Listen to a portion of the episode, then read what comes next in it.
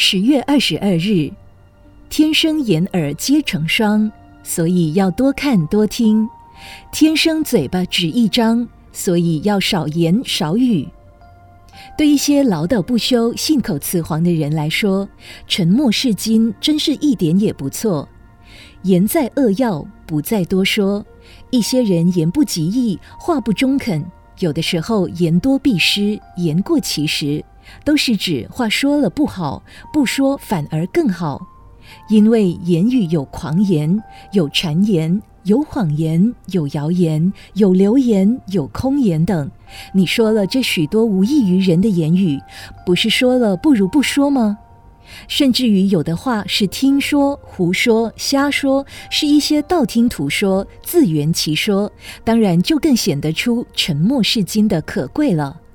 有一个音乐老师到一所佛教学院上音乐课，他教授热门音乐，先播放了一段录音带以后，问学生：“音乐中哪一段最好听？”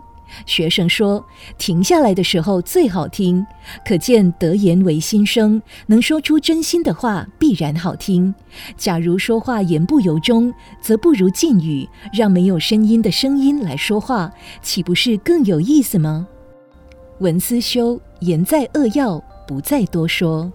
每日同一时段与您相约有声书香。